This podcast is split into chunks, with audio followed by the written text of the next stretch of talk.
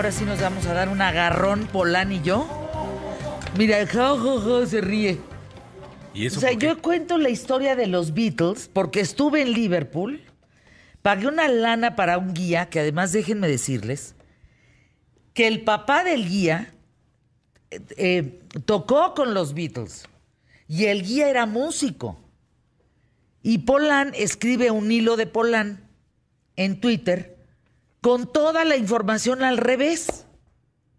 Y le digo, no, aquí o tú estás mal o yo estoy mal. Uno de, no podemos estar los dos con, Sí, con así tan disímbolo el tema. Claro, claro. Ninguno de los dos tiene que tener la verdad. ¿Y qué creen?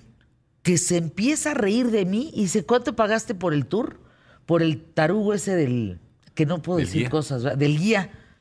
Bueno, pero... Le digo, pues como decir. 400 dólares. Jo, jo, jo, jo, jo. ¿Para qué pagas si aquí lo hubieras tenido gratis? Hijo de su pelona. De verdad vas a ver que ahorita que entres aquí a la cabina. Pero dile, Verás. no, no todo es Wikipedia. No. Ay, No ya salió. Ya salió a la defensa. Mira, quiere entrar, ¿eh? Mira, ahí viene, ya se levantó, ya, ya. Anda, anda como gallo de pelea. Trueba, serénalo. ¿Ahorita? Ahorita lo, lo voy a poner Un zape. ¿Cómo amanecieron? ¿Todo bien, tú, Fer? ¿Cómo estás? Bien, no dormí muy bien, pero. ¿Y eso? Pues no. No, no. ¿Te hace falta un colchón luna?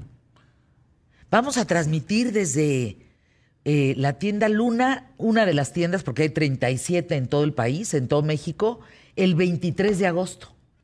Próximo martes. Es el próximo martes. Y el 29 desde Cancún. Ah, ese está bueno. ¿Te vas a quedar Ese allá? está bueno. No, voy, vengo. Pero es viernes. Ah, Deberías quedarte viernes, sábado y te regresas el domingo. Ese está rico. es viernes 26, no Vein- viernes 29. Ah, 26. perdón, Ah. 26. 27, ese está bueno, está bonito ese. Mm. Y voy ahí. Ah, bueno, pues a lo mejor. Allá transmitimos todos ese viernes. Vámonos, prueba. Polán. Vámonos ese ¿Quieres ir? Seguro. Aunque estemos peleados tú y yo. Ahí nos contentamos. Dice Trueba que Dice Trueba que no va. Que no lo llevemos. Que no llevemos a, True- a Polán. No, que él no vaya. Trueba sí va, pero sin Polán. No, hombre, ahora sí hay un agarrón de colaboradores hoy en ¿Qué tal, Fernanda? Que les encargo empezando por la titular de este espacio. Ya, legal. Ablígale. Bueno, ¿qué? ¿Vamos a arrancar? Vamos a iniciar, estamos listos, muy contentos. Es viernes. Gracias al ingeniero Alan Hernández, mi patas verdes, gracias. En televisión, Antonio Bautista, Toñito, gracias, Alejandra García, Leslie Rangel. En radio, Ávid Gutiérrez, Emilio Valles Vidrio, Josefina Velázquez, Carlos Armando Rodríguez, José Manuel Álvarez, gracias. En consola, David Arroyo. Y Joseph, por supuesto. Mi Joseph querido que está el día de hoy. ¿Sí? ¿Arrancamos? ¿Les parece? Vamos hoy por el mejor programa. Solo hoy, quién sabe ayer, quién sabe mañana. Empezamos. Pie derecho. Se me encogió el pelo. ¿Qué tal? ¿Cómo estás? Espero que te encuentres muy bien. Gracias por acompañarme. Te doy la bienvenida. Mi nombre es Fernanda Familiar. Y hoy en QTF, fíjate que quiero platicarte cómo se crearon los virreinatos en América. Ahí te va. A diferencia de las colonias británicas, que tenían un gobernador como representante de la monarquía, en las colonias españolas, pues no había eso. Mandaban los virreyes. Esta figura administrativa fue creada por los reyes católicos a finales del siglo XV. ¿Por qué? Porque querían garantizar su dominio en el nuevo mundo. Entonces, ellos no querían que cada lugar tuviera un gobernador o un representante, sino más bien un representante de ellos, de los reyes católicos. Y entonces mandaban a los, a los virreyes. Palabras simples. El virrey era el representante directo del rey o los reyes en turno como una especie de alter ego. O sea, yo como no puedo estar en todas partes, pues entonces nombro a mis súbditos, que son los meros meros, que van a estar en todas partes, pero van a seguir mis reglas. Van a seguir mis órdenes. Ahí les va. el primer virreinato se otorgó a Cristóbal Colón y se incluyó en las concesiones que la corona le dio en las capitulaciones de Santa Fe antes de iniciar su primer viaje. A ver, esto se llamó virreinato colombino. Duró poco. Se extinguió, o sea, fue extinto definitivamente en 1536. Ahora, en un principio, la figura del virrey tendría una vigencia de por vida. Ah, pero después se limitó porque luego se les volteaban los virreyes a los reyes. Le decían, ah, sí, pues yo ya llevo más tiempo que tú. Y entonces les volteaban y hacían lo que se les daba la gana. Entonces acotaron a un periodo, limitan a un periodo a tres años y más tarde se establece que duraría solo cinco años. Salvo en el caso de Cristóbal Colón, se dispuso que el virrey debía pertenecer a la nobleza española cercana al monarca. En las colonias, el virrey era el jefe civil y militar. Ah, pero ¿qué creen? También administraba la justicia, el tesoro y los aspectos seculares del gobierno eclesiástico. Pues todo. Pues manejaba el dinero. ¿No? La justicia. la religión jefe civil y militar, pues un poco como el que tenemos, ¿no? Que quiere manejar todo, así, como virreycito. Ahora, por encima del virrey solo estaba el rey y Dios. Pero al igual que el rey, el virrey era un representante de Dios en la tierra. Pues igualito lo que estamos diciendo ahorita, hombre. Ahí lo veo atrás de ti, digo Dios guarde la hora. Bueno, precisamente en esto radica la diferencia entre los virreyes españoles y los gobernadores de las colonias británicas que tenían un poder mucho más limitado. Ahora, obviamente la distancia, los tiempos de los viajes impedía que los reyes visitaran el nuevo continente. Porque pues ¿cómo? La figura de los monarcas era prácticamente un mito. Así los virreyes se convirtieron en el verdadero poder de las colonias adquiriendo casi las mismas potestades del rey, pero ¿qué creen? Ya no allá, en España, sino en América. Los virreinatos más antiguos fueron el de la Nueva España, instaurado en 1535, tuvo jurisdicción en Centro y Norteamérica, y el de Perú fue creado en 1542. Tuvo su capital este de Perú de 1542. Su capital estuvo en Lima. Se extendió por todo Sudamérica, a excepción de Venezuela y Panamá. Ahí les va, para el siglo XVIII, se hace imposible controlar toda Sudamérica y se crea un virreinato llamado de Nueva Granada en 1717. En el 1717, para que se acuerden. Conformado por Panamá, Colombia, Ecuador y Venezuela. Ahora, por otro lado, también se instaura el virreinato del Río de la Plata en 1776, con capital en Buenos Aires, y ahí dominaban Argentina, Bolivia, Paraguay, Uruguay, parte de Brasil, Chile y también Perú.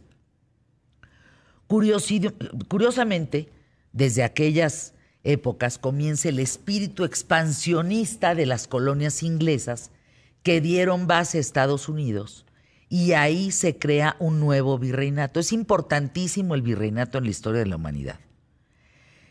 Este virreinato, fíjense nada más, tenía la función de frenar la expansión anglosajona, es decir, de gringos, en California, Sonora, Sinaloa, Chihuahua, Nueva Vizcaya, Nuevo México, Nuevo Santander, Coahuila y Texas. Ándale. Y oficialmente el primer virrey de la Nueva España fue Antonio de Mendoza. Este hombre gobernó de 1535 a 1550 y a él se le recuerda por imponer ordenanzas de buen trato a los nativos.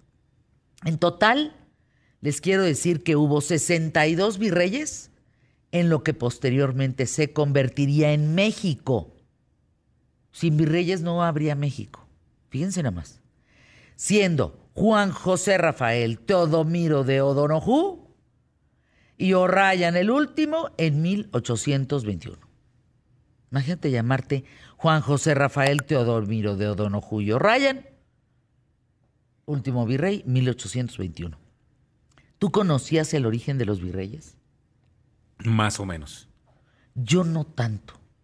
No con la importancia que hoy me doy cuenta que sin ellos pues no se habría podido crear México. Así es. Y que toda esta ola anglosajona y la expansión anglosajona nos habría pasado a partir la mandarina en gajos. ¿Viste qué bonito lo dije? Sí. Claro, ya estoy grosería. encontrando, este, ¿cómo se llama? Pues, pues sinónimos. Un buen caló para hablar. Un buen caló para hablar como uno quiere.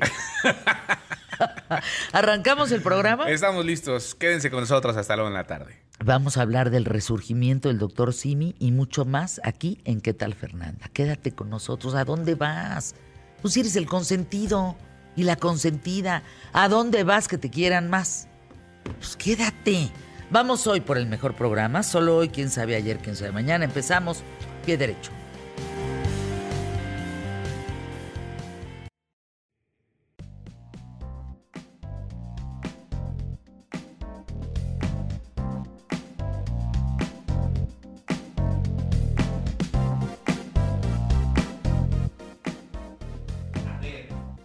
Te voy a platicar Ajá. una historia que no te la crees. A ver. A ver, imagínate ser, así por un momento, un aspirante a cantante en los Estados Unidos en la década de los 80. ¿Sí? ¿No? En la época del New Wave, en donde está saliendo Pat Benatar, en donde está saliendo. Benatar. Está saliendo Madonna, Órale. está saliendo este Bananarama, están las Go-Go's, está Eddie Brickell, up está Belinda. Carlisle, que ya se volvió este, solista, en donde está Annie Lennox y está Rhythmix, ¿no? En donde están estas mujeres fuertes, pero que están en esta historia como del New Wave, en donde además se utilizaba mucho voces femeninas que estaba Alison Moyet y estaba con Yasu, etcétera, etcétera, etcétera, ¿no? Y entonces tú, que vives en la parte media de los Estados Unidos, decides que un buen momento es irte a Nueva York. Y te vas a Nueva York a probar suerte y te va muy mal. Muy mal, Fernanda. O sea, Ajá. realmente mal, mal, mal, mal, mal. Y te va tan mal porque pues la suerte no está de tu lado, porque el talento lo tienes, que entonces decides que te vas a convertir en taxista. ¿De acuerdo? Eres una taxista en la Nueva York del 85, 86, que trabaja de sol a sol. Un día se sube un hombre a tu taxi, ¿no? Y entonces el hombre te dice, pues lléveme a la... Lléveme a Madison 666, donde estaba Sony Music. Y entonces, ahí vas y pones tu música en un cassette. Yo, taxista. La taxista pone, la ¿sí? música. Y este personaje le dice, ay, me gusta lo que viene escuchando. Y te volteas y le dices, ah, pues soy yo. Entonces esta persona es un director de cine y te compra canciones. Y, no pasa nada. O sea, las pone en sus películas y no pasa nada. Hasta que de pronto dice, ay, esta canción me gusta mucho, ya la puse en una película, la voy a poner en otra. Pero la pone en una escena clave y te vuelves mega estrella. Voy a pararle aquí, no pongan nada todavía. Ah, ya sé de qué estás Y hablando. entonces la gente te reconoce porque se acuerda de la escena. Qué la escena en donde está una secuestrada a punto de ser asesinada en un pozo. Y mientras ella grita que la saquen del pozo, por favor, el asesino, un asesino serial llamado eh, Jay Gump, más conocido como Buffalo Bill, se prepara un traje de piel humana mientras escucha y él le dice a la cámara, me follaría. Me follaría durísimo. Mientras a- Mientras la víctima, hija de una senadora de Carolina del Norte, si mal no recuerdo, grita que la saquen y él se levanta bailar al ritmo de tu música. Y tu música te hace famosa y hace que tu nombre, que era Diane Lockley, pase a un segundo término y el mundo te reconozca como Q Lazarus. ¿Qué pasa por tu mente en ese momento en donde la gente dice, claro, es la...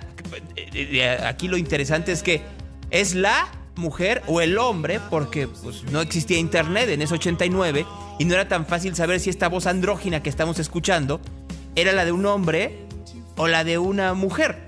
Es más, si yo te platico la historia y no te digo que eh, si no uso los pronombres, tú crees que es un hombre cantando. Y ya tu nombre como Diane Lockley pasa a un segundo término y la gente te conoce como Q Lazarus. Tuve la fortuna de presentar esta canción en México. En WFM. Una maravilla. Y es una escena donde no solamente el personaje que está loco se empieza a maquillar. Trae una bata que se le ve todo el pecho. Vaporosa. Vaporosa. Empieza a bailar y en ese momento se empieza a maquillar y se empieza a pintar la boca. La boca evidentemente no le queda delineada. Eso hace y, te, te lleva a entender un personaje que está completamente fuera de sí. Y en este momento, en esta parte de la canción, es en donde él se acomoda su miembro para esconderlo y ver cómo se vería como mujer. Como mujer. Que es todo el conflicto del el asesino descrito por Hannibal Lecter en el silencio, en el silencio de los inocentes. ¡Qué historia! ¡Qué historia! ¿Por qué te platico esto? ¡Qué historia! Se vuelve brutalmente famosa. Y el director es Jonathan Dim, eh, que anteriormente pues había hecho películas como Casada con la Mafia y había hecho el documental Stop Making Sense de, de los Talking Heads. Había utilizado Goodbye Horses en Casada con la Mafia y no había pasado nada. La pone en la escena adecuada de El silencio de los inocentes y se vuelve una mega estrella. Negocia con los Talking Heads, con David Byrne, por si va muy bien, para que hiciera una versión de Heaven de los Talking Heads Q Lazarus para Filadelfia. Y después de eso, desaparece. No se vuelve a saber nada de ella desde, mil, desde el 91 hasta el 2022. Y aquí viene la parte irónica del caso. Otra cantante se sube otra vez un taxi en Nueva Jersey. Y se le encuentra manejando otra vez un taxi. Es que solamente tuvo ese hit. solamente tuvo un éxito. Así es. You Lazarus, good, Goodbye Horses. No hubo, no hubo otro. Y le dice, quiero hacer la historia de tu vida. Y ella le dice, pues mira, ten. Y le da una cantidad brutal de música que había hecho. Porque además ella era de Nueva Jersey. Así es. Y de pronto vuelve a desaparecer. Y en los últimos días aparece un obituario del mismo pueblo de donde venía. De este tamaño, de un párrafo, en donde da a conocer su muerte a los 61 años de edad. Una personalidad totalmente misteriosa, enigmática, con un gran talento vocal, como se podía ver, en donde ya no se sabe si fue la fama la que no la logró eh, sobrepasar o si fue la industria quien la engulló. La canción en sí, Goodbye Horses, tuvo. Hubo mucha polémica en torno a Goodbye Horses. Sí. Porque esta parte donde decía Goodbye Horses, I'm flying over you, eh, había gente que decía que se refería a la heroína. Así es y no. En realidad hace referencia a un texto hindú, al Bhagavad Gita, que habla de los cinco caballos que representan los cinco sentidos. Por eso dice, Goodbye horses, I'm flying over you. En el 2015-2016, un cantante también andrógino que luego eh, declaró su homosexualidad llamado Kele Okereke, un genio de la música, hizo su propia versión de una canción que es icónica y que es icónica no solo por este registro vocal que tiene Q Lazarus, sino por la escena. Fíjate cómo la gente puede ser que tú le digas el nombre de la canción y chance no la recuerde o no sepa cuál es, pero tú le dices la escena del silencio de los inocentes y sabe así, es una impronta visual que difícilmente se te olvida. ¿Quién tuvo un cameo en Filadelfia? ¿Ella? Creo que ella, eh, con este cobre de Talking Heads que estabas hablando, Heaven en Filadelfia tiene un cameo. la canta Ah. en una de las escenas La más... canta en Filadelfia. Así es. Wow. Lo que hay que decir es que pues, una de las grandes desgracias de la vida de, de Q Lazarus fue la muerte de Jonathan Dim. Porque Dim era como su ángel de la guarda. Y al momento de su deceso, pues también sus posibilidades de crecimiento se vieron mermadas. Increíble que esta mujer así solo tuvo un éxito. Rotundo, ¿eh? Goodbye Horses llegó a los primeros lugares durante muchas semanas. En el Billboard, en, en- en- las estadísticas y en los números de las casas disqueras. Y 40 años después, muerta. No, te voy a decir una cosa, porque te ha de haber pasado a ti. Hay música, para los que nos dedicamos en algún momento a la radio musical, cuando escuchamos una canción, nuestra impronta viene de cómo la presentamos. Seguramente tú ahorita te acordaste de cómo estaba sentada, quién estaba enfrente de ti, cómo estaba la cabina de WFM cuando la presentaste por vez primera. ¡Wow! ¡Qué historia! Anuncios QTF. ¡Qué historia, Gonzalo! ¡Qué, qué maravilla! Me sentí nuevamente en una radio musical junto contigo. Anuncios QTF. ¡Wow!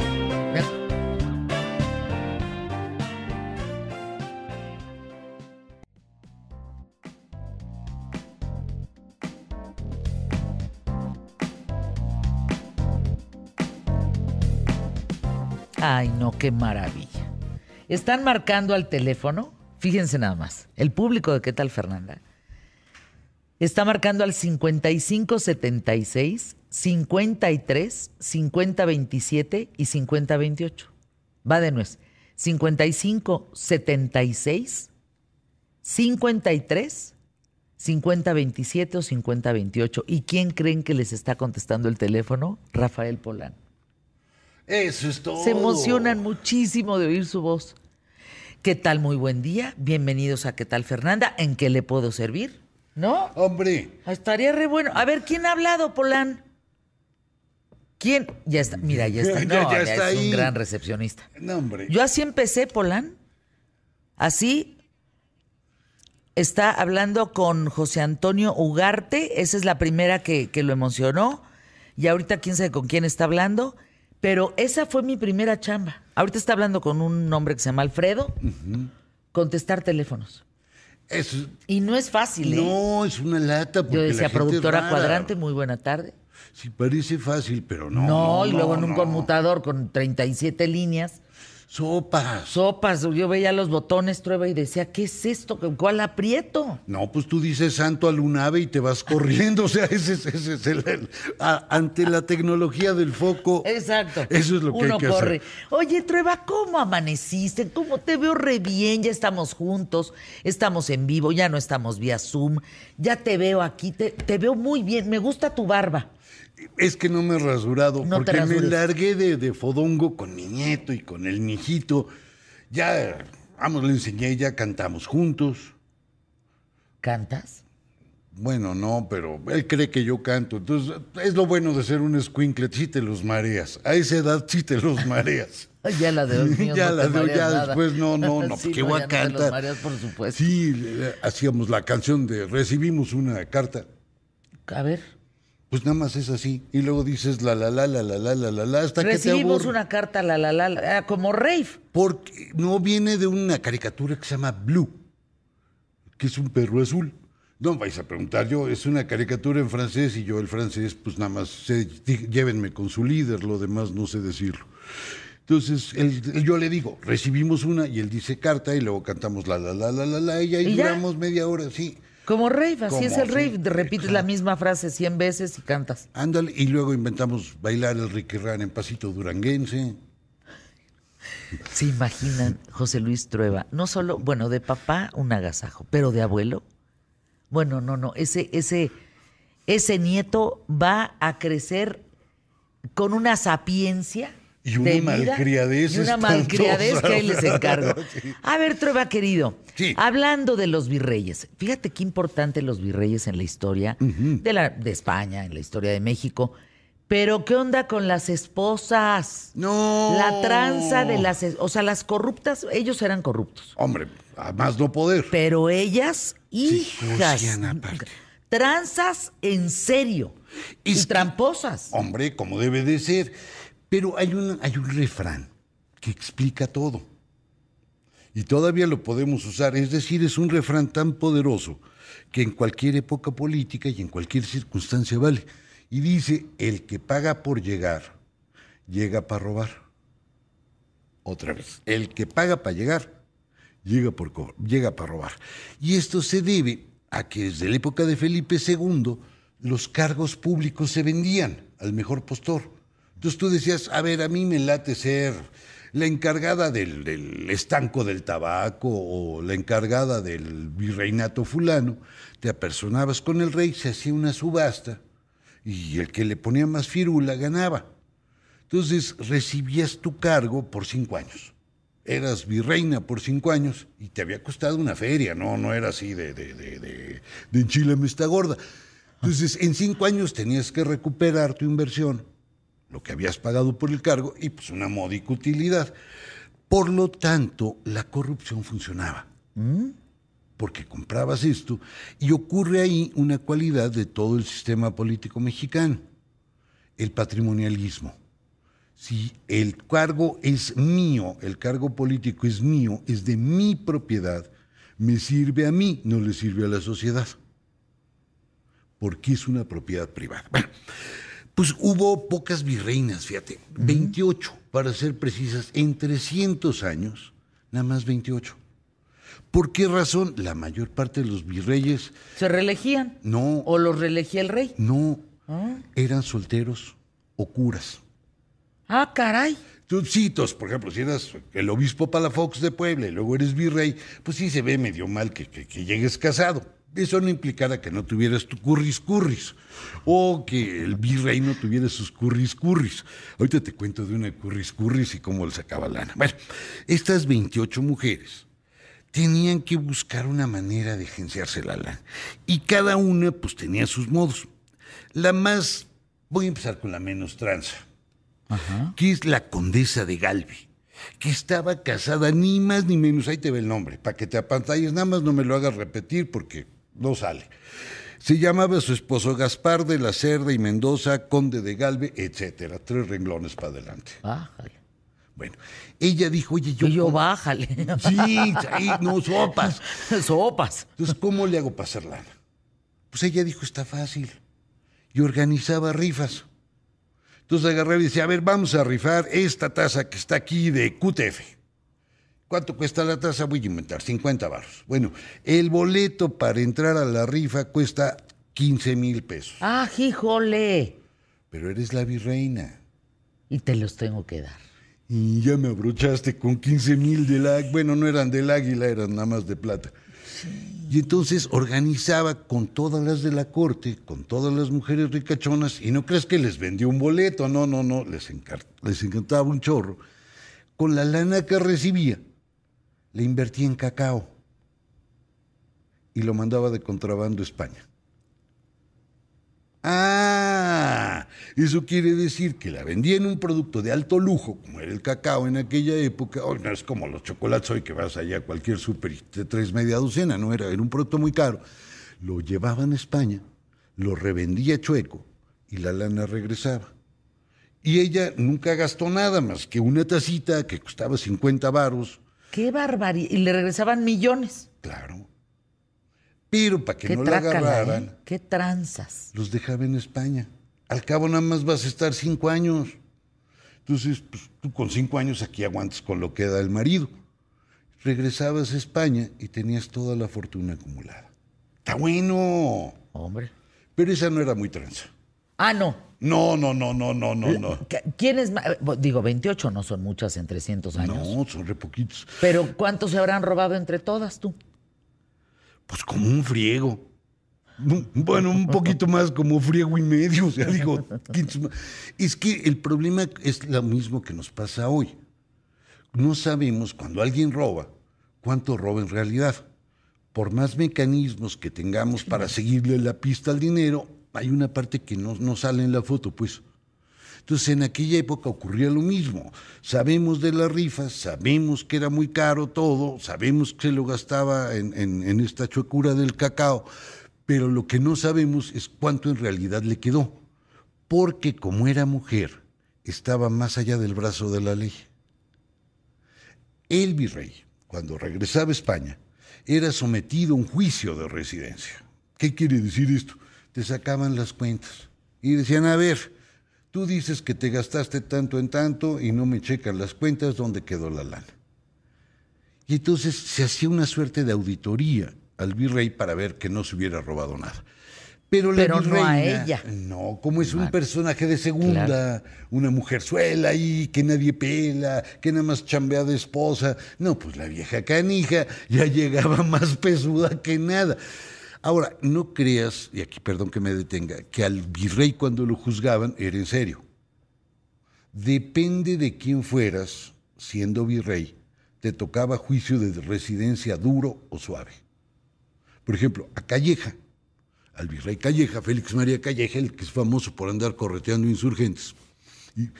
el virrey Calleja es el hombre más rico de los virreyes. Se le calcula, ojo, todo lo que yo te diga es cálculo de ojo de buen cubero, se le calcula que se va de Nueva España con 16 millones de pesos de plata en Bellón, que es un fregadal de lana. No, no, no. Ahorita 16 millones de pesos, yo me retiro y me dedico a observarme el ombligo. Sí, claro. Y yo al lado de ti con la pati, con el, mijito, con mis hijos. Ya nos salió otra borrita y ahí jugamos a las jugamos a las borritas. En aquella época es una cantidad idiota. Es tan grande lo que se roba Calleja que la familia Calleja es una de las 300 más ricas de España hoy. Eso te da una idea de la cantidad. Bueno, cuando llega a España, y lo someten al juicio de residencia, adivina de cuánto fue la multa. Nada, porque había matado insurgentes. Pero el virrey Iturrigaray lo agarran, le sacan las cuentas y le ponen una multa que ni siquiera le queda dinero para dejar a la esposa tullida en un hospital. Es decir, perseguir a la corrupción es un arma política. Yo le dejo caer el riatazo a mi enemigo, no a mi amigo. A Calleja, que salvó el reino, no lo persigo por corrupción. Pero a Iturrigaray, que andaba ahí con la calentura autonomista, sí me lo friego. La corrupción sirve para premiar y sirve para castigar. Pero, pero estos juicios no tocaban a las virreinas y podían hacer la lana que se les pegara. Mira, hay una que a mí me gusta porque tiene una buena práctica. María Isabel de Leiva, la condesa de Baños. Bueno, yo sé que parece de chiste, pero... pero pues, ¿Condesa de Baños? ¿Se apellidaba Baños el señor? Sí. Pues yo sé, imagínate bueno, que pues fueras si yo mi apellido familiar, pues ¿qué te digo? No, pero, está peor de Baños, porque imagínate que hubiera la marquesa de Mingitorio, eso sí está de la riata. y de la riata. No, Literalmente, o sea, no, no, no, no, no. Bueno, 30 segundos 30 para segundos, los anuncios. Nada más para que te des una idea. Su tranza era quedarse con las plazas vacías. Es decir, había un, corregidor que no se ocupaba el puesto y la lana se la daban a ella. Mm. Había un oficial mayor y no le daban la plaza, se la daban a ella. Un alcalde, se la daban. Ahora multiplica esto por un territorio que daba desde el sur de Canadá hasta Centroamérica y del otro lado del mar hasta Filipinas. Eso era Nueva España.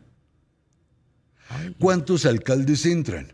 No, Un poco más o menos un friego. Digo, tres o cuatro más. ¿Cuántos puestos públicos vacantes hay? Imagínate que dicen, a ver, pues yo te lo dejo. Ese es tu negocio. Por supuesto, nunca fue juzgada, porque solo era la esposa de un señor que también tenía nombre verdadero. Es que todos son largos, largos, largos. Sí, ¿verdad? los apunté, si no, no me los puedo aprender. Estos son, son, son de prueba de postdoctorado. Si te lo sabes, te dan el rectorado de la universidad que quieras. A ver. Juan Francisco Jacinto de la Cerda, de la Lama y de la Cueva, Leiva, Arteaga y Camboa, conde de Baños. Anuncios QTF. De verdad, te prendes esto y te dan la No, no te dan el. UNAM.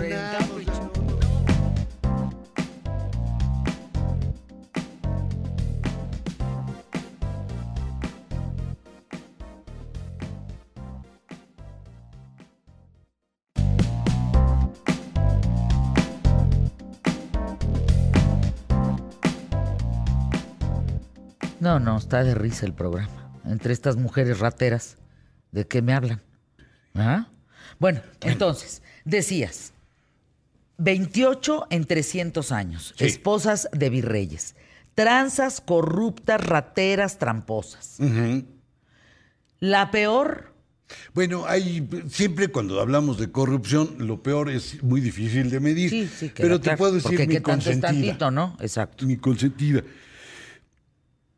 Es más, cuando los corruptos los agarras, siempre tienen una excusa bonita. Nunca te conté la de López Portillo que me dijo. Ah, no. Pues una vez cuando decidió. Él, él, personalmente. Él personalmente, cuando decidió romper el silencio, pues me tocó ir a entrevistarlo a mí. Y entonces, pues yo, ¿qué le preguntas? ¿Cómo le dices? Oiga, ¿usted es bien rata? Pues no se puede. O sea, no, no, hay que buscar O sea, el hay que modo. buscarle el modo para que te conteste. Claro, Porque si si no no- te va a correr. Claro, no hay que ser pelado.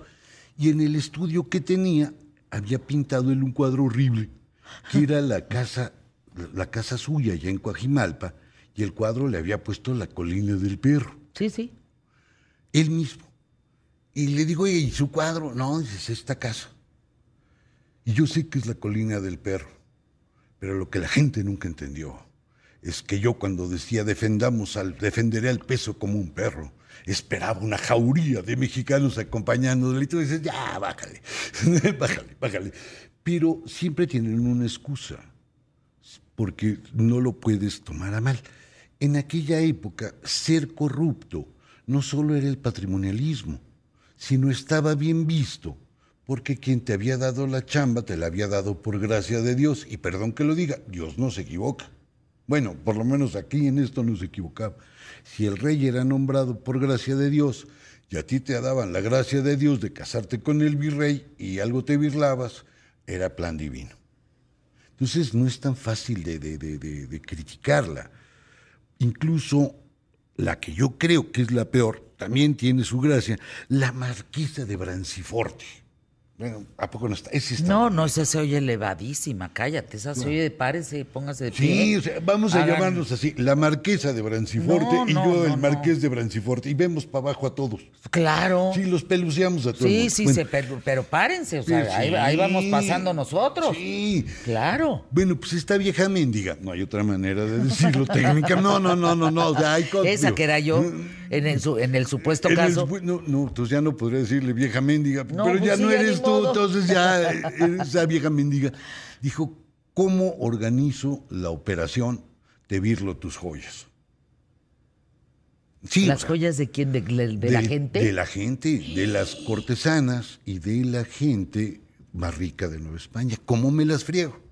Porque así llegar y decir, a ver, Fernanda Caifás con esos... No, pues no te las voy a dar. No, pues y aparte Gonzalo no te ha dado la que vale la no, pena. pues Entonces, es que no me perdón es que lo digas. es- te digo. No, hasta que a no mí caiga. Me falta ese, ese, ese comprado en Nueva York en Tiffany's. Claro, entonces ya te daré vajilla. Mientras tanto, perdón, no eres candidata a la operación. Pero ella llega y dice, me las voy a fregar. Imagínate tú a estas ricas novohispanas, que cuando se casaban les ponían caminos de plata para que se fueran caminando a la iglesia. Imagínate que sus dotes eran tan grandes que podías comprar media intendencia. Es decir, estás hablando de gente que sí tenía lana, pues. Y entonces un día la marquesa llega a una pachanga, toda enjollada, pero con puros corales. Y los corales, pues eran muy baratones, eran así como joya de, de muy, muy de baja estufa. Y las damas, pues ya sabes, brillantazos, todo acá. Y le dicen, oiga, ¿y, por qué los corales? Ay, se me había olvidado decirles. En Europa, la moda son los corales. Esos pinches diamantitos, esos zafiritos Ay, de no, tinta, Trueba. No sirven para nada, son baratijas. Pero yo, que soy buena persona, les voy a quitar lo nacotas. Les voy a quitar lo indianas. Y la vieja mendiga las obliga literalmente. A entregar sus joyas y ella le da los corales. Claro. Pero un coral, pues, digo, no, no crean que es mala fe ni, ni es chauvinismo. Pero era de 10 pesos. Pues sí, un coral pinchurriento junto a un diamantazo. No, no, no. Bueno. Pues las mujeres no les queda más remedio, porque sí. sí y le daban sus joyas. Pues sí. Te- Oye, Trueba, paréntesis. Fui a ver las joyas de la corona en Londres, en la Torre Mayor, de Londres, Sí, sí, pues, sí. en la Torre Mayor, hazme el favor, en la Torre de Londres. No es posible los zafiros, rubíes, esmeraldas, perlas, diamantes y brillantes en el mismo lugar. Pero grandotes, no ven a pensar, no, no hay churriento ahí, no. No, no, no. No, no, un zafirote del tamaño del teléfono. Así, aquí enfrente. Y arriba, pues todo. No, no, una cosa. Así yo, yo me imagino que Sí, así le quitaba las joyas a esta exactamente, mujer. Y todas esta estas se las queda. Y las mujeres no tienen más remedio que entregar. Porque imagínate que tú fueras una de esas mujeres y te dice la virreina, oye, mijita, pues caifás con el anillo que te dio Gonzalo. Y entonces, si tú le dices, no, pues es el anillo que tantos años he esperado, que me trajeron de Tiffany's, etcétera, te dice, pues si no te me lo das, tu marido pierde el suministro de azogue, de mercurio. No, no, para, pues tu- para tus minas. No, no, pues tómala, tómala. Va, va el piedrón. Oye, qué hábil mujer, ¿eh? No, qué perra. Por eso. no, no, no. Para ser perra se necesita ser hábil. Pues sí, pero este era, era, O Te robaba, sí, pues, te despojaba. como decía el, el maestro que me encuadernaba mis libros, era una perra de siete chichis, o sea, malvada la infeliz, o sea, verdaderamente perra. En mi vida había oído eso. Era una perra de tapete de siete De chichis. siete chichis. decía. Bueno, pues total que las mujeres pues entregan lo entregable. Y no te hago el cuento largo. Deciden ya entre ellas que pues esto va, mejor recuperamos las joyas porque el ramalazo sí costó muchos millones. Y cuando ya se juntan todas, se organizan para ir a decirle a la virreina marquesa de Branciforte, devuélvenos los vidriantes. ¿Qué crees? Renuncian al cargo y se van. Pero ese dinero que ellas robaban, ¿no lo compartían con los virreyes? ¿O se lo trincaban solitas? Y Pues- lo gozaban solitas y se lo untaban y se lo colgaban y se lo... Pues compraban qué, palacios, compraban, ¿qué compraban? Pues lo mismo que se compra hoy. Lo que pasa es que eran mucho más bonitos. Es decir, ahora en vez de comprarte una casota en un edificio feo que presume de inteligente y que en el fondo es bastante bruto, el, el- se compraba en un palacio. Y se mandaban a hacer unos gobelinos preciosos para las No, paredes. Grandes, grandes, grandes. Grandes, grandes. O sea, no, no, no. no De oro. El hilo de oro, el hilo de plata en el gobelino, calla. Porque, eso ha de valer un ojo de ser cara. rico no era serlo, era que se notara. Eso te da Qué una de idea. mal gusto, ¿verdad? Lo que pasa es que es diferente. ¿Tú crees que el dinero siempre se nota, Trueba? A ver, ¿cómo cuánto me echas? Vamos, ya, ya te diste cuenta que Es estoy que en yo en ti- rojos, pero... No, pero fíjate qué curioso. Yo en ti jamás he pensado en un tema de dinero. Pues no, porque... Es, es tal tu Sí. nivel de intelectualidad, de cultura, es tal tu nivel académico que jamás pienso En, en cosas en de función de, de- de dinero en ti. Pero el, el asunto es que Que cambia. fíjate qué importante lo que te estoy diciendo, qué eso es bueno. padre, eso me Claro. hace muy feliz. Por eso no les digo, porque me estoy chiveando, entonces tengo que cambiar. No, no, no, no, de verdad. Sí, O sea, hay gente que lo... Fíjense, sí. apunten esta frase. ¿eh? Hay gente que lo único que tiene es dinero. Sí, No tiene nada, nada más. Y eso es tristísimo. Chátela. Ahora, tener dinero solo es una manera de curarte muchas cosas. Si tú fueras virreina, me urgiría No. pagar las tarjetas. No deja pagar las tarjetas. Yo- ahí, ahí empatamos. Ahí mandas un. Llegando del viaje. Ay, claro, pues no, sí, bueno, no, no, bueno, no. pues, pues, digo, hombre. lavo ropa ajena si quieres. Sí, ahorita yo te llevo la plancha y un rato y un rato le damos y secamos las pagamos tarjetas. las tarjetas. Entonces, como tú eras mi reina, tú no tienes muchos derechos. Por ejemplo, no puedes ir a todas las ceremonias. Nada más las puedes ver a través de una celosía. No puedes sentarte al lado de tu galán. Siempre, solo en ciertas ocasiones. No puedes platicar con él. Porque está muy ocupado en cosas de hombres. No, Por pues lo lo- mejor que te puede pasar es tener dinero. Claro. Porque imagínense, pobre. O sea, imagínense, pobre en circunstancias emocionales y luego pobre de dinero, no, No, puta de la puta corneta, de la mano, no, no. corneta. Si ¿En te suicidas, te das un tiro. Claro, entonces así En aquella época, te, re- te llenas No, pues claro. del rococó. E- del, del, sí, del ro- entonces tú dices, oiga, ¿y usted cuántas salas tiene? ¿En mi recámara o en la casa? ¿Cuántos salones para recibir a la gente tiene? ¿En mi recámara o en la sala? sola. sola. Y con las otras mujeres que están igual que tú, solas, pobres, bueno, no, no, no, en- abandonadas y lejanas del mundo, y que lo único que tienen es ese dinero para compensar sus tardes libres, oscuras, circulares Híjole. y brutalmente aburridas. Yo supongo, esto no, no lo puedo asegurar, que llega un momento en que los primeros años de esa riqueza deben de ser muy divertidos. Y lo digo en serio. Irte de compras todos los días, pues está bien, te la debes de pasar bien. Pero al cabo de dos años, No, no, no. Te digo que hay gente, en serio, piénsenlo. Dos cosas sobre el dinero. El dinero no es importante mientras lo tengas. Y dos, hay gente que lo único que tiene es dinero. o como decía María, María Félix, el dinero no importa, pero calma los nervios que no tienes Muchas una idea. No te estoy diciendo. Anuncios. QTF, regresamos. que pagar las tarjetas. Sí, No, no, no, ahorita hay que la... ¿Alguien me puede prestar dinero?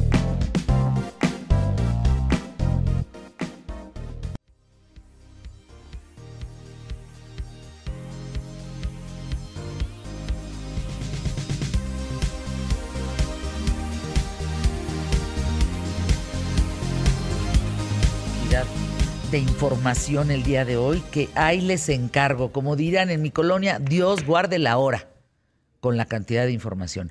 Quiero saludar. Fíjense, este hombre es un doctor en economía, especialista en educación financiera. Oigan, escribe un libro que se llama Tu hijo o tu hija, porque le pone el, arroba, tu hijo, hija, puede ser millonario. Ah, caray. ¿Cómo crear el hábito de ahorrar en los hijos? Juan Luis Ordaz, ¿qué viste en tu entorno que escribiste este libro? Bienvenido. ¿Cómo estás? ¿Cómo estás, Fernanda? Mira, primero que todo, feliz de estar contigo porque eres, una mujer a la que admiro mucho, así que estoy muy contento de estar aquí contigo. Muchas Y gracias. mira, eh, pues yo, yo vengo de, de estos siete de cada diez mexicanos que nacen en la pobreza y desafortunadamente mueren en esa situación, pero no, yo, yo hace 18 años era obrero en la refinería de Minatitlán, Veracruz. Mis padres desafortunadamente pues no tuvieron mucha escolaridad, como ocurre con muchas familias en México, pero me ayudaron a formar uno de esos tres pilares hoy de los que hablo en el libro. Y hoy yo coordino el Comité de Educación Financiera de la Asociación de Bancos de México, doy clases en la universidad, eh, dirijo el primer programa de educación financiera, de hecho, que se crea en México, quizás uno de los más importantes de toda América Latina. Y por eso dije, bueno, y trabajo mucho con adultos, pero con los adultos es complicado. Y dije, bueno, ¿qué podemos hacer? ¿Dónde podemos cambiar las cosas? Y en realidad donde se enseña del dinero es en las casas, Fernanda. Claro. Fíjate que me quedé pensando mientras te escuchaba, qué necesario eres. Fíjate, yo recuerdo una historia mía de niña cuando vaya, mi, mi mamá o mi papá pagaban algo con una tarjeta de crédito, yo no sabía que se pagaban las tarjetas de crédito. Yo decía, pues se lo regaló la tienda, se lo regaló la tienda. O sea, algo habrán hecho mis papás para que la tienda se lo regalara porque pasaron la tarjeta y se lo llevaron. Y yo no entendía que eso luego se pagaba. Imagínate. El tema de las deudas, el tema... Eres necesario en la vida de los chavos, de los niños, de los adolescentes. Yo lo veo con mis hijos. Y más, por ejemplo, en el caso de ellos. A veces no le, no le saben al, al tema de, la, de las finanzas, del ahorro, de, de, de cómo eh, manejar el dinero. ¿Se puede aprender contigo? Eh, pues, pues, no conmigo, pero con el libro sí. Hay que ahí, ahí, se puede aprender de estos temas. Y eh, porque, porque mira, Fernanda, desafortunadamente no son temas de los que se hable en casa. No es común que en casa digamos, ah, mira, ya me endeudé con la tarjeta. Bueno, se, se habla en dos ocasiones generalmente de dinero. La primera ocasión que vamos a hablar de dinero es cuando ya tenemos broncas financieras, cuando ya no podemos, cuando hay que pagar o salir de alguna situación, cuando me estoy peleando con mi pareja, ahí es cuando se habla de dinero. Y la segunda ocasión es cuando vamos a hablar del que tiene dinero, es que está podrido en dinero. Híjole, qué fuerte lo que estás diciendo, Juan Luis Ordaz. Sí, son desafortunadamente las dos situaciones y eso genera que en nuestro cerebro se quede la idea de que tener dinero es malo, porque lo relaciono con cosas negativas. Si le cambiamos eso a los niños, vamos a generar, incluso cómo les enseñamos, porque por ejemplo, cómo les enseñamos, generalmente, primero, no, no queremos enseñarles, porque decimos eso es malo. Y segundo, los padres que buscan enseñarle a sus hijos generalmente van a hacer esto, Fernanda, le voy a comprar una alcancía, entre más grande sea esa alcancía, que mi hijo le meta ahí dinero. Y lo que va a ocurrir es, primero, el niño se va a cansar porque los niños necesitan, igual que los adultos, cosas inmediatas. Y entonces no va a haber pronto una recompensa para el niño, sino hasta que se llene, si es que se llena. Segundo, los adultos y los niños más necesitan ir viendo cómo van avanzando. Y en una alcancía no lo vemos. Entonces, no te genera incertidumbre, te genera estrés al niño estar ahorrando y por eso cuando ya es adulto le decimos, oye, ahorra, pues no, porque eso es cansado, es tedioso, es aburrido, me fastidia, porque así precisamente me enseñaron. Entonces, eso es lo que hay que cambiar. Pues, eh, ¿dónde podemos comprar tu libro, Juan Luis Ordaz? ¿Dónde podemos? ¿Es, ¿Es fácil de leer para los chavos? ¿Es fácil de entender para ellos? Pues mira, está enfocado en los padres de familia para que tengan esas herramientas de cómo aplicarlas con sus hijos. Desde los tres años podemos aplicar, podemos enseñarle a los pequeñitos también, por ejemplo, a invertir en la bolsa. Mi hijo de siete años ya lo hace.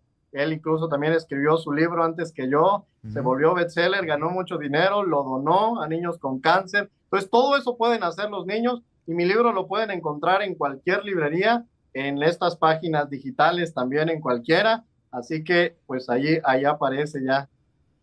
¿Cómo te está yendo? ¿Qué te dice la gente que ha leído tu libro? ¿Qué retroalimentación tienes en relación al tema de cómo crear el hábito de ahorrar en los niños? Este libro de tu hijo puede ser millonario. Afortunadamente muy bien, ya el libro se reimprimió, lo cual pues, fue una grata sorpresa, no tiene mucho que, que acaba de, de salir y eh, pues eso, eso yo creo que es, es, positivo. Las, los comentarios los pueden ver. Ahí hay una página, no sé si la puedo decir. Sí, claro, por eh, supuesto. en Amazon, por ejemplo, ahí es donde aparecen todos los comentarios de todas las personas que ya lo han adquirido. Afortunadamente, muy, muy buenos comentarios. Tiene las cinco estrellitas de todas las evaluaciones que ya se tienen.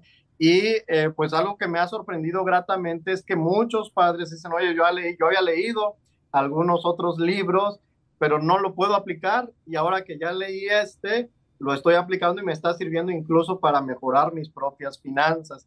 Entonces, pues ahí, ahí lo tienen. Eh, ¿Has encuestado gente?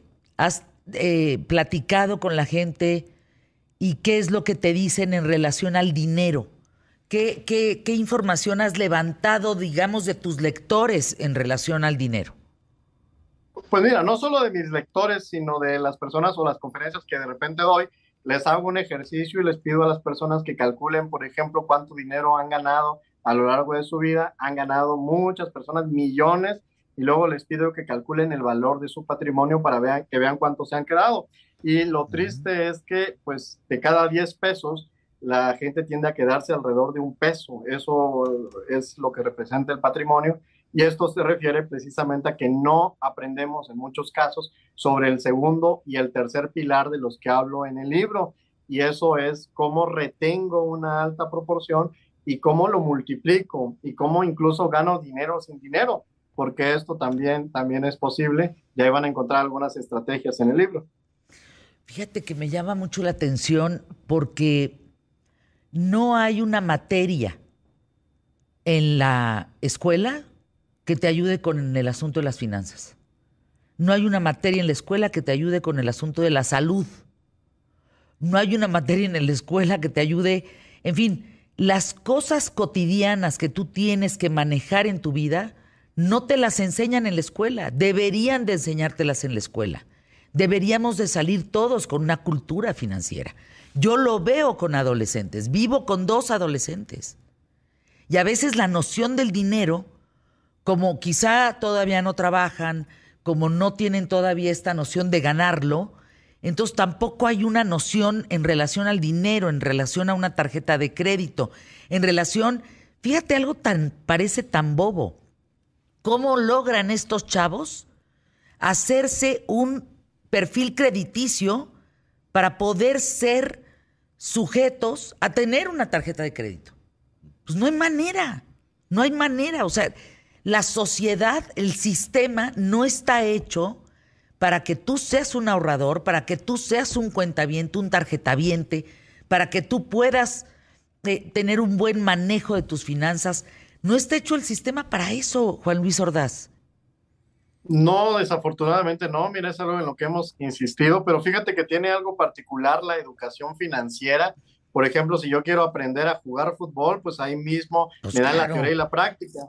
Si quiero aprender eh, medicina en una escuela, me pueden dar la teoría y la práctica. La cuestión del dinero es que en una escuela me pueden dar únicamente la teoría, pero la práctica me la van a dar siempre en casa. Entonces, por eso es que dije, bueno, tenemos que hacer algo y por eso es que escribí este libro, porque dije, bueno, necesitamos que en casa se dé la teoría y se dé la práctica de forma adecuada, de forma correcta, y aplicando, por ejemplo, elementos muy sencillos de la vida diaria. Y no solamente tiene que ver con el dinero en sí, tiene que ver con las emociones. Está demostrado que las personas que más exitosas llegan a ser son precisamente aquellas que tienen imaginación, curiosidad, creatividad, todas esas habilidades que se les llaman no cognitivas, Claro. que en realidad si nos ponemos a pensar, un niño ya nació con eso. Es más bien, no hay que quitárselas para que justo lleguen a ser exitosos. Gracias, querido Juan Luis eh, Ordaz. Se llama Tu hijo puede ser millonario. Me imagino que está en todas las librerías, en Amazon, en Sanborns, en Gandhi, en, en, el- en todos. Liverpool, eh, Eso. sótano, todas, todas. Me encanta. Anuncios QTF. Pues claro, en la escuela nos tienen que enseñar de finanzas, de relaciones públicas y de salud. Nada más. Con eso saldríamos infinitamente mejor preparados.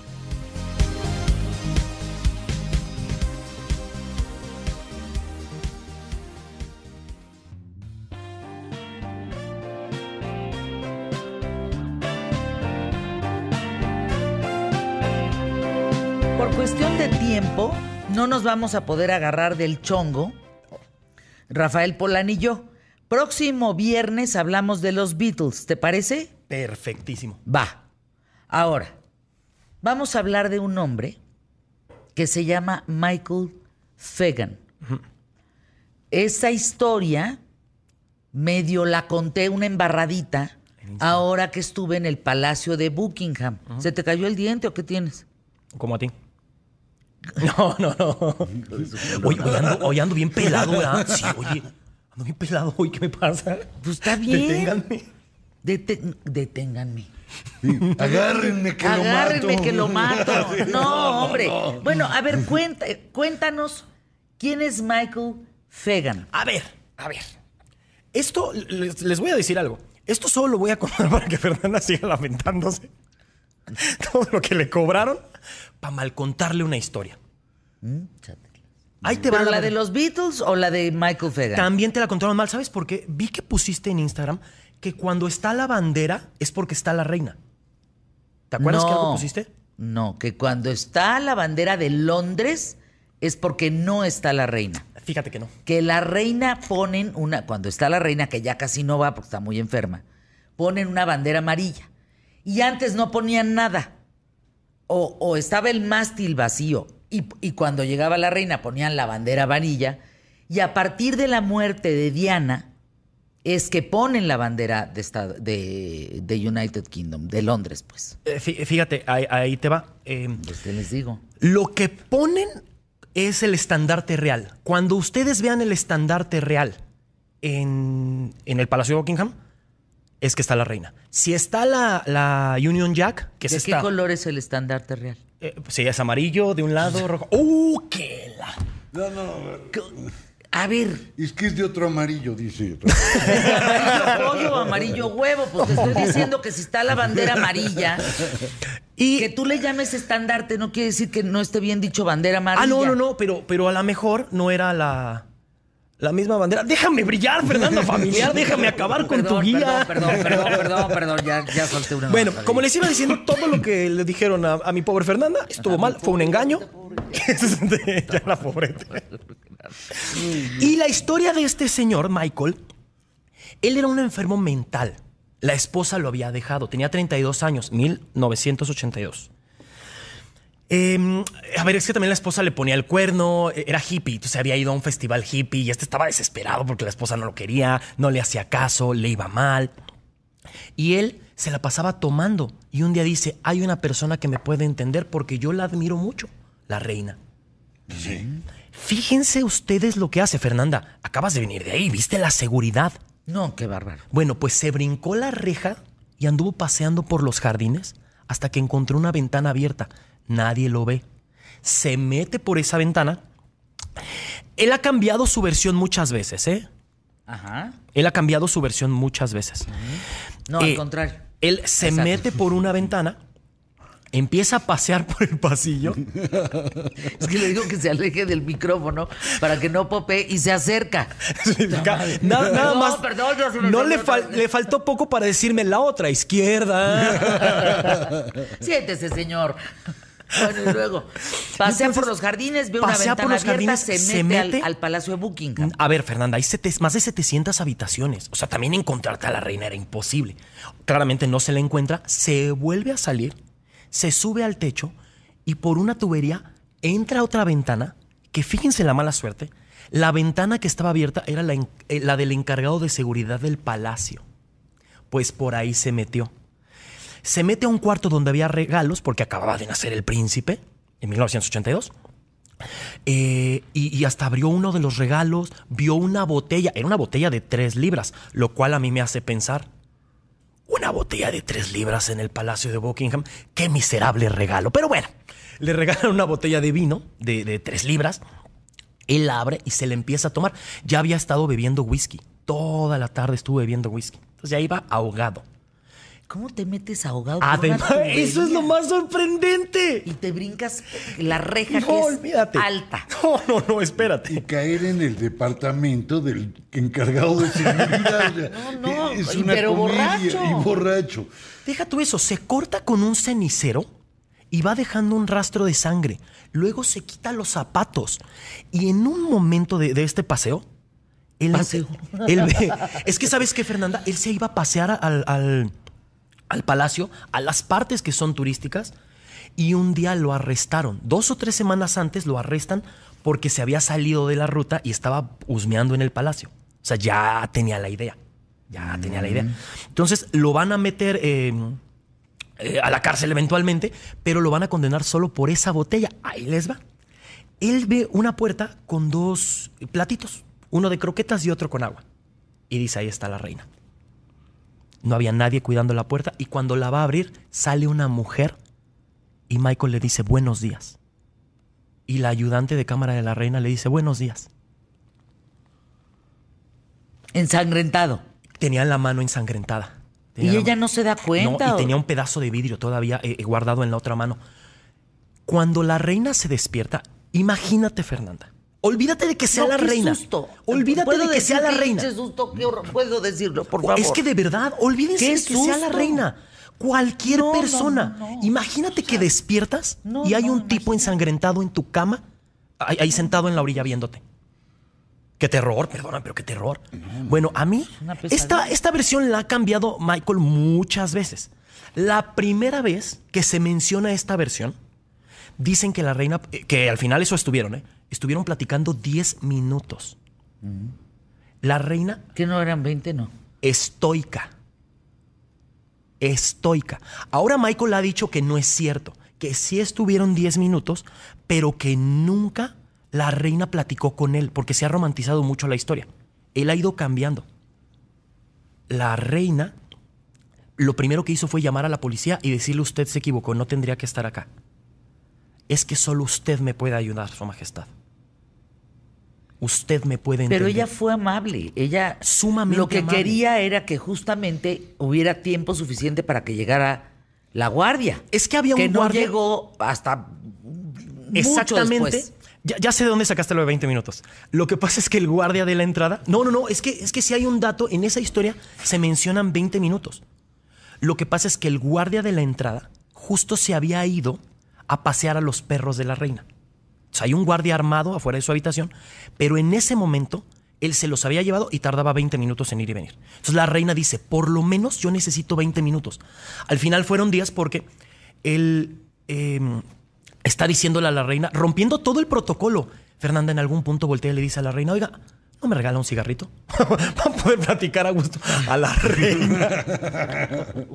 Y cuando llega, de pronto entra la muchacha, creo que en el desayuno, la, la muchacha que había salido, y cuando regresa y ve a un señor ensangrentado platicando con la reina, así como que acostado, le dice, se pone a gritar.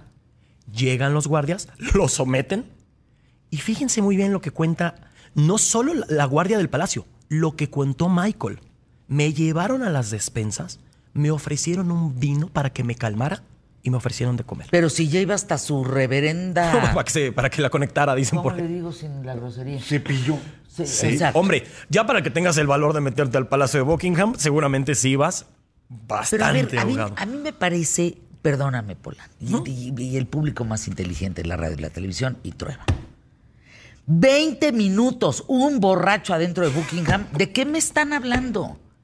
Caminando por los jardines, los perros con la coincidencia que salieron a pasear no ladraron nada.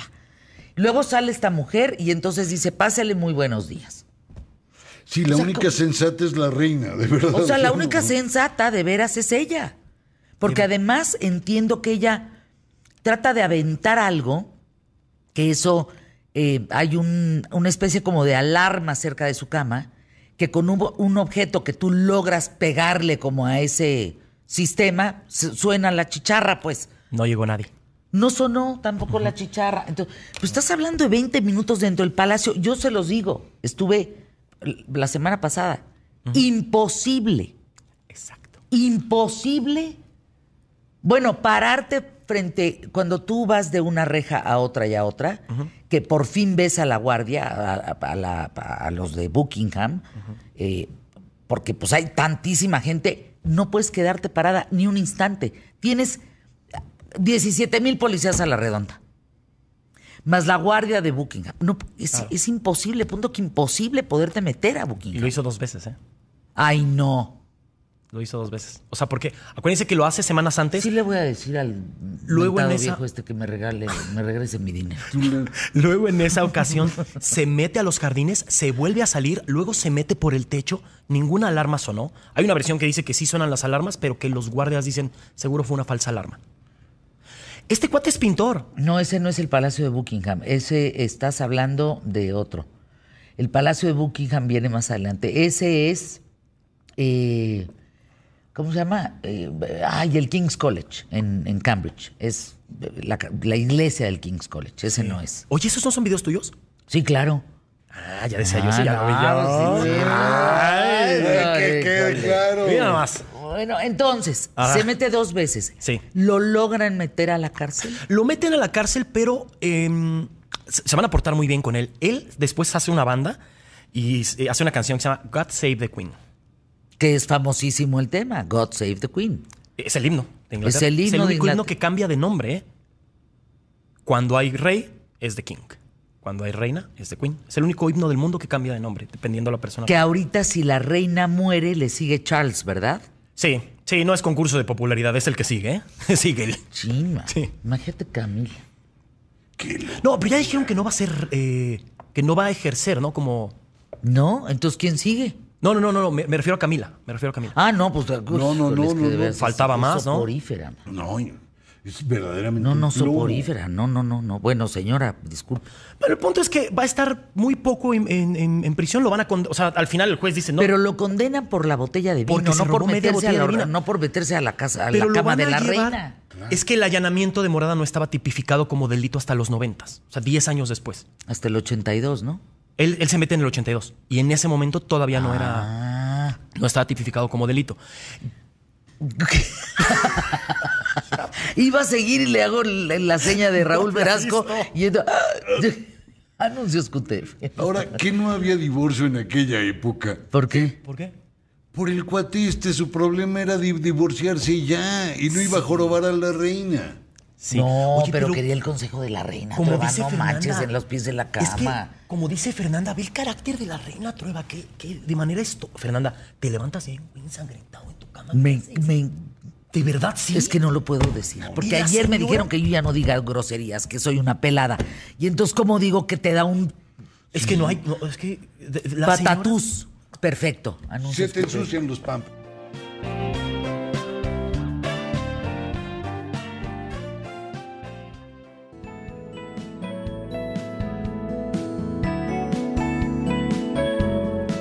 ¿Cómo que tú usaste el mío Wi-Fi en Japón? Eh, ¿Del no, que el, estábamos platicando ayer? no el tuyo Wi-Fi. El, la marca que dijiste ayer, mío Wi-Fi. Eso dije. Eh, Tú usaste el mío no, Wi-Fi. ya estoy molestando. Ay, pero como Híjole, no.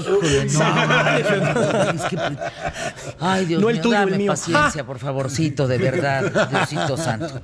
Dame tantita paciencia. Sí se enoja. No, no, no, Paul, de verdad. Bueno, a ver, Oye, permítanme hacer mi, mi- Ayer estaba escuchando el programa y, y comentaste que usaste el mío Wi-Fi para viajar a Europa. Sí. Yo lo había usado en Japón.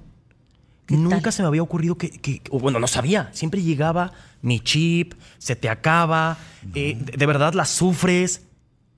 Es una maravilla. Perdóname, Fernanda, pero, pero sí quiero hacer énfasis. eh, eh, Bueno, yo, yo- que he viajado muchísimo, ¿Y, y tú pensabas que solo en Japón? yo pensaba que solo en Asia y que era mucho.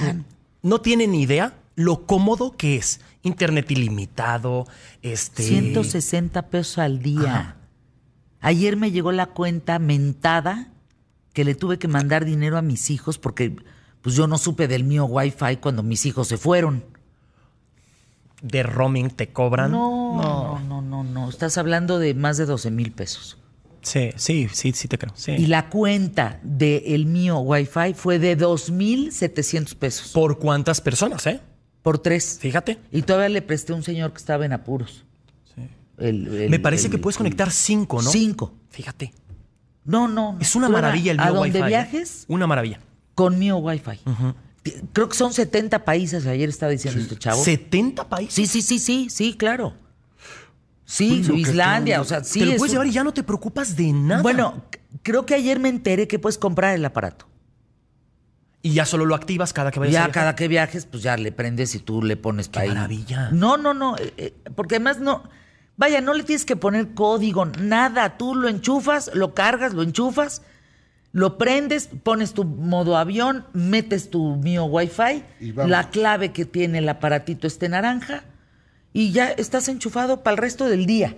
24 por 7, pagando 160 pesos al día, no importa dónde estés. Yo no te voy a decir lo que me pasó porque te vas a burlar. ¿Cuál? Estuvimos platicando la semana pasada, Sara Afonso y yo. Ella en Ay, Madrid y yo acá. No, tienes una idea. ¿Te acuerdas de que ellos vivían muy bien? Ya no, pagaron todo en la llamada. Y yo me Claro, no sabemos de la Sara, de esta no, pues le voy a escribir a Sara. Sí. A mi Sara Dorada y a, y a García Elio. Claro, ya No, hombre, estábamos en a el Diego. chisme nosotros. No, pues te gastas todo, el Es que dinero del como, mundo. como- a ver, Fernanda, ¿a ti te pasa como creadores de, de- de contenido en Internet? No, hombre, pues Cuando la gente viaja contigo, perdóname, pero y tú lo has expresado, es una responsabilidad. Están viajando conmigo a través de mí. Sí. No los puedo dejar a mitad del viaje. O sea, créanme que, que esto del mío Wi-Fi, como una persona que, No, que se debe a la gente que te ve, es una maravilla. No te preocupas de nada. Una maravilla. Bueno, vamos a un giro de 180 grados. A ver, esto es un caso de verdad digno de denunciarse. Tú eres exdirectora del Centro de Justicia para las Mujeres en Tlaxcala. Te llamas Jenny Charres. Eh, ¿Qué te pasó recientemente durante una transmisión en redes? Jenny, cuéntanos. Hola, pues primero pues saludarlos a ustedes, gracias por darme este espacio. Pues lastimosamente eh, fui eh, víctima de una situación que ya puede catalogarse como totalmente una violencia institucional, todo derivado de denunciar públicamente la eh, situación irregular de la no aplicación de los recursos federales, de un subsidio federal de la CONAVIM, que su servidora gestionó dos proyectos para el estado de Tlaxcala con la búsqueda principal de otorgar asesores victimales, psicólogos y trabajadoras sociales a las víctimas de violencia, de las violencias sobre todo de género y lastimosamente en nuestro estado, tanto de feminicidios, trata de personas y violencia familiar. Oye, lastimosamente, Pero, pero a ver, Sí. discúlpame, eh, explícalo en palabras más sencillas. O sea, no, no, no, no, ¿qué, qué fue lo que pasó? en pocas palabras, por haber denunciado la irregularidad de no atender a las víctimas de violencia, me retiran del cargo sin di- fabricando, diciendo que yo había renunciado en ese momento y llegando alrededor entre 17 y 20 personas. Y pues ante ver la situación que, que ocurría, lo único que pude hacer fue transmitir en vivo, porque dije, no me puedo ir sin denunciar lo que está ocurriendo en este lugar y sobre todo pues darme cuenta con todo el dolor que el estado de Tlaxcala está secuestrado y que no hay procuración de justicia y que la enemiga de las mujeres es la procuradora del estado de Tlaxcala. Para mí fue impactante tener que entender esto. A ver, Jenny, ¿quién te corre? Se supone que debe ser la gobernadora del estado. Es Lorena, me no, que- Lorena. Conozco Sí. personalmente a Lorena. Es una mujer que sería incapaz, incapaz de estar a favor de la trata de personas. Incapaz. Bueno, de verdad la conozco. Una mujer íntegra, una mujer que su familia, sus hijas, su... Me parece sorprendente lo que tú estás diciendo. ¿Estás especulando que fue Lorena? ¿Le estás señalando? ¿Tienes pruebas? El decreto de creación dice que ella es la única persona que puede ponerme y quitarme. Pero en este momento el secretario de gobierno dice que quien lo hizo fue la procuradora del Estado. Por eso Ah. es que yo señalo a la procuradora del Estado. Ah, porque, acabas de señalar a la gobernadora, dice- abusada, ¿eh? Perdóname, ahí sí no, meto. pero me- ahí sí brinco, brinco, ¿eh? Porque aguas. O sea, tú no puedes señalar a Lorena, la gobernadora de Tlaxcala, si tú no tienes una. eh, pues, un, pues un papel, un algo contundente. Puedes señalar a la procuradora. Esa señora ni la conozco. Pero la gobernadora no, ¿eh? Perdóname. Entonces, eh, eh, aclara muy bien eh, lo que tú quieres decir en este micrófono. Lo que quiero aclarar es que me retiraron por denunciar las situaciones e irregularidades. La única que me podía retirar era la gobernadora. Si ella firmó, porque ella se supone que firmó, están las transmisiones en vivo, ellos señalan que hay un nombramiento y quien firme ese nombramiento tiene que ser el secretario de gobierno y la gobernadora del estado. Después sale el secretario a decir en una, en una eh, bueno, en una entrevista Ujú. que fue la procuradora, pero no tenemos en esa parte, no ellos no quieren clarificarlo y está en vivo qué es lo que ocurrió. El tema principal por el cual estamos dando a conocer esto es por la irregularidad que se está dando en los subsidios federales, pero sobre todo en la atención a víctimas. Ahora bien, Sé que lo que estoy diciendo es delicado, pero y eso lo tengo sostenido y no lo voy a decir solamente yo, sino que suplicamos la ayuda para el rescate de dos pequeños. Y eso sí lo sabía la gobernadora y eso sí lo sabía la procuradora y lo único que me dejaron es esperando en silencio y no me dieron ninguna respuesta más que esta, que tuviera yo que salir del centro de justicia, que se me fabricara una renuncia y ahora que incluso señalen que se nos retira porque no había el, el desempeño que ellos dicen cuando se trata de la misma Procuraduría,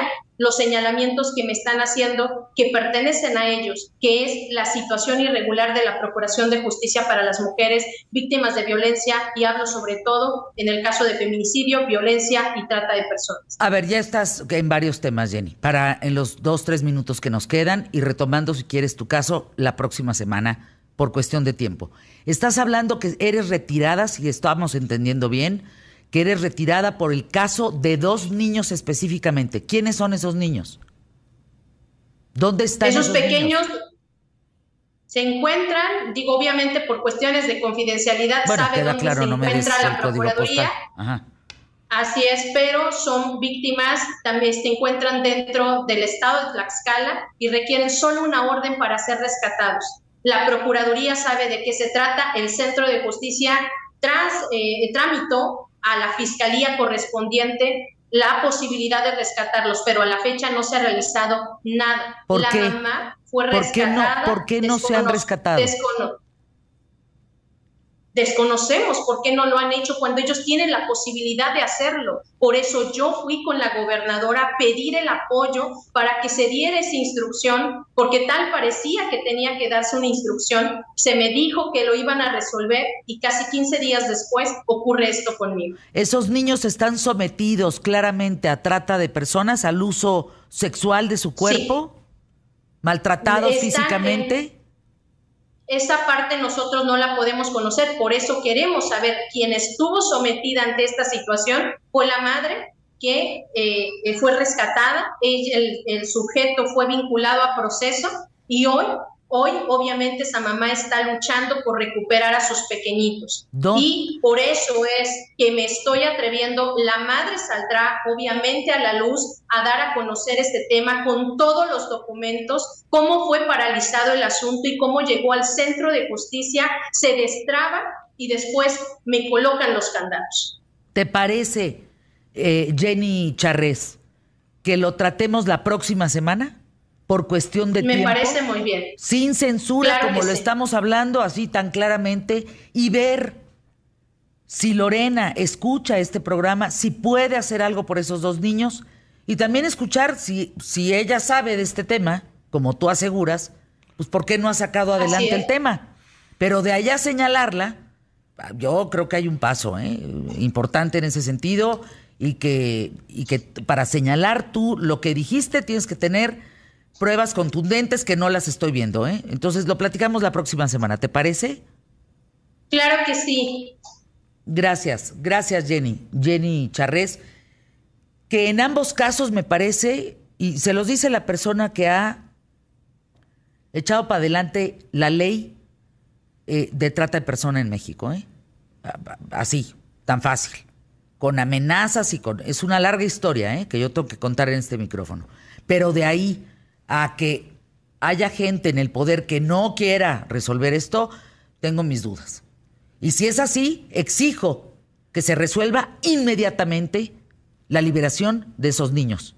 Y de todos tantos, ¿eh? de, todos los que hay eh, inmersos en la trata de personas en México.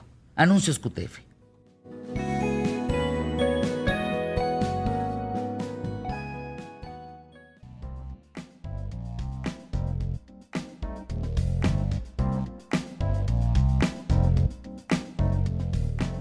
Te dejo encargado, mi querido Emilio Valles Vidrio, con José Luis Trueba Lara, con Rafael Polán, con el equipo de ¿Qué tal Fernanda? Yo el lunes en punto de la hora, aquí estaré. ¿Te Aquí parece? estamos. Gracias, Ya estamos. Fer. Mañana lo mejor de ¿Qué tal Fernanda? ¿eh? De 4 a 6, que no se les olvide, por favor. Y el lunes aquí estamos y tenemos un chorro de temas. ¿Cómo, andamos la próxima semana? llenísimos, ¿El programa va bien? Perfectamente Hoy Perfectamente. Ahorita la- el señor eh, No, no Rafael. tartamudes. ¿Estás Eh, bien? Me pones nervioso. Me pones nervioso. El señor Rafael nos va a dar todas las llamadas que ha estado recibiendo el día de hoy. ¿Sí? Sí. Mira, ¿ve? Velo, no, no, no. Estoy con todo, ¿eh? Abur diría, ay, me ha adorado que decía Abur, mi Abur. Pedro. Bueno, hasta pronto. Se quedan con ellos. Muy buen día. Gracias, Fer.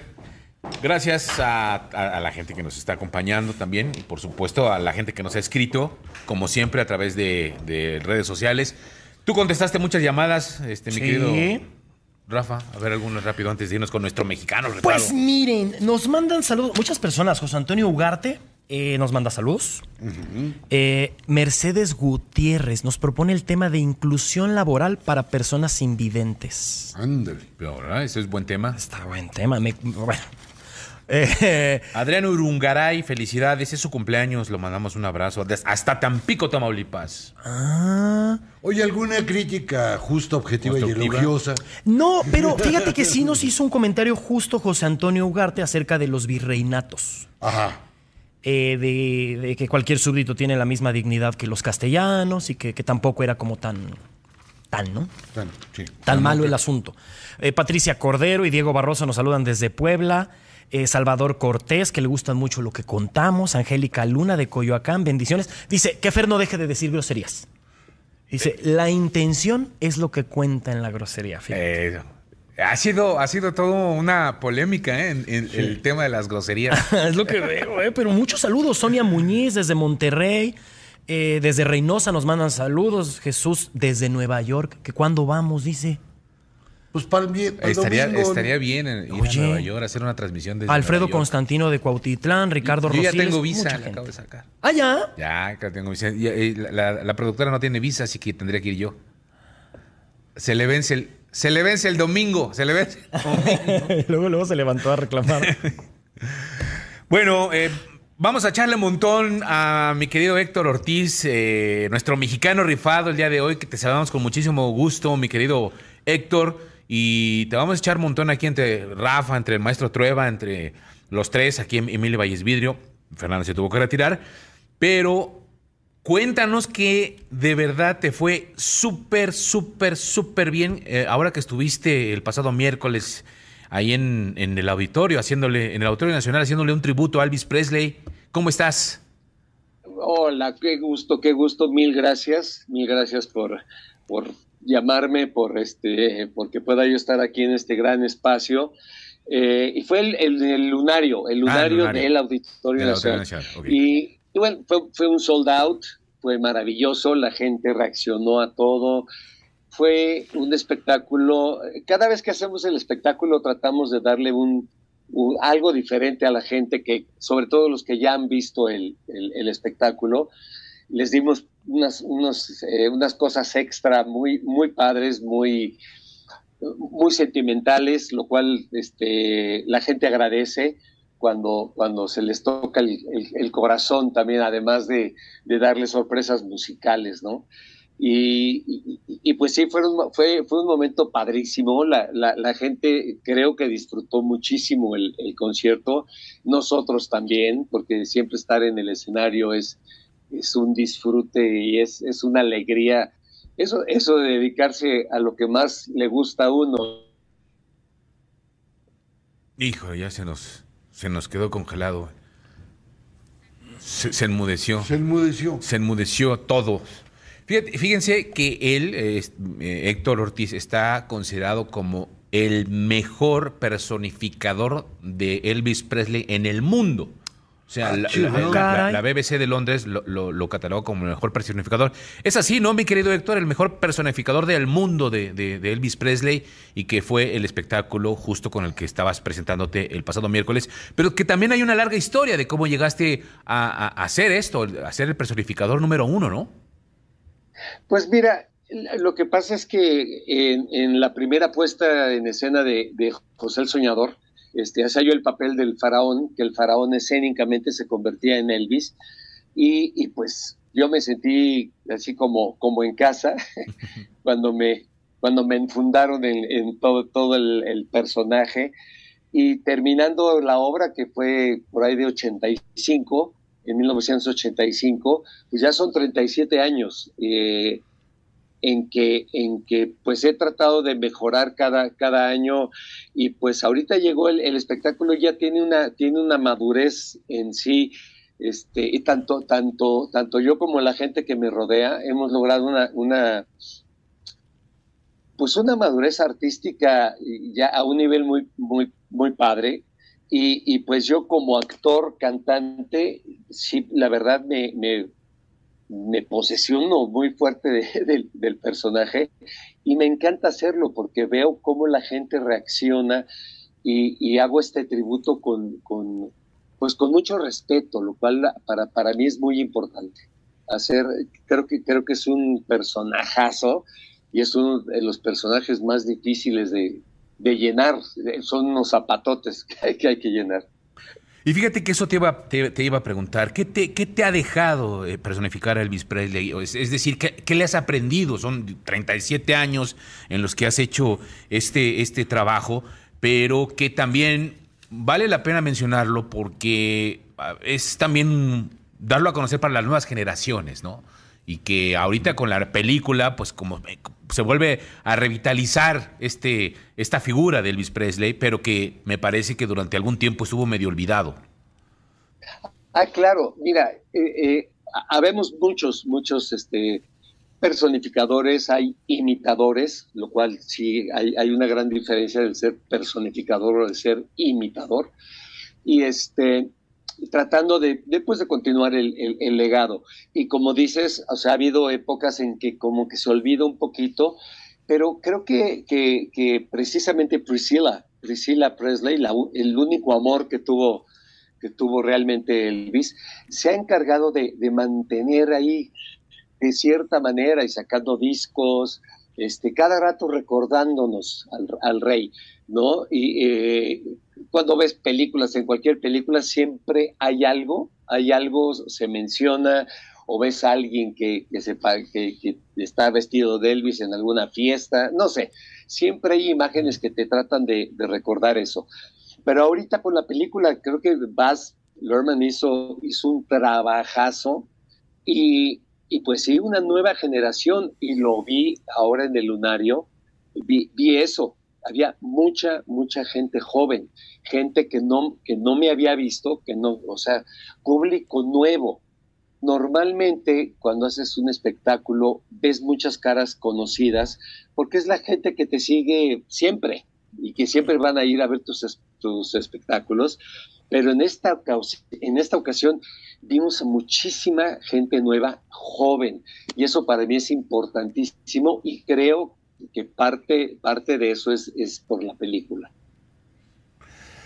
Pues este, la verdad es que sí, fíjate que eh, la, película le ha dado un impulso. Le iba a hacer una pregunta más. No, no, no, no, no, no, ah, eh, Creo que, creo que ha dado un, impulso muy importante eh, en torno a esto. Yo, yo te felicito. Y bueno, la pregunta es esta.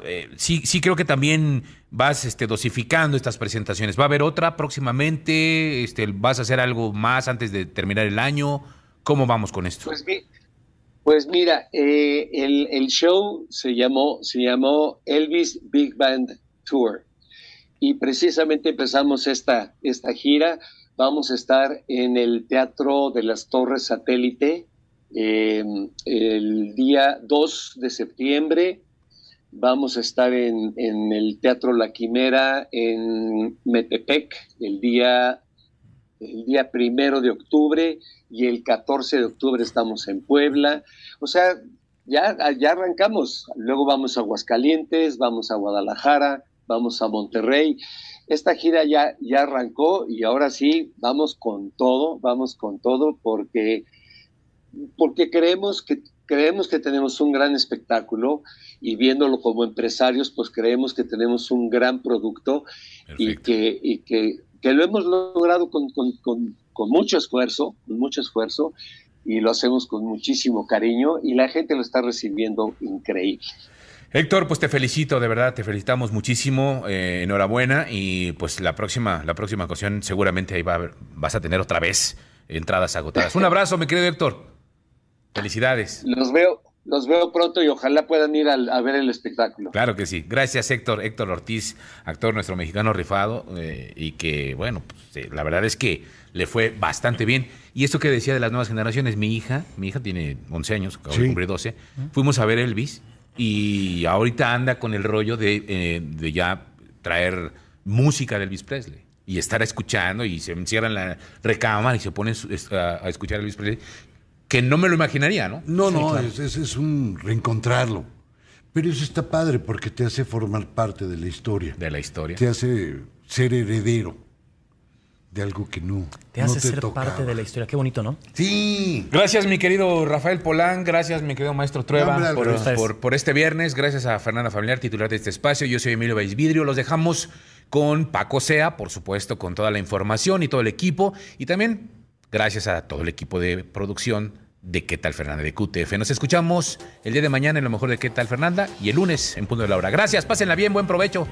Hasta el lunes.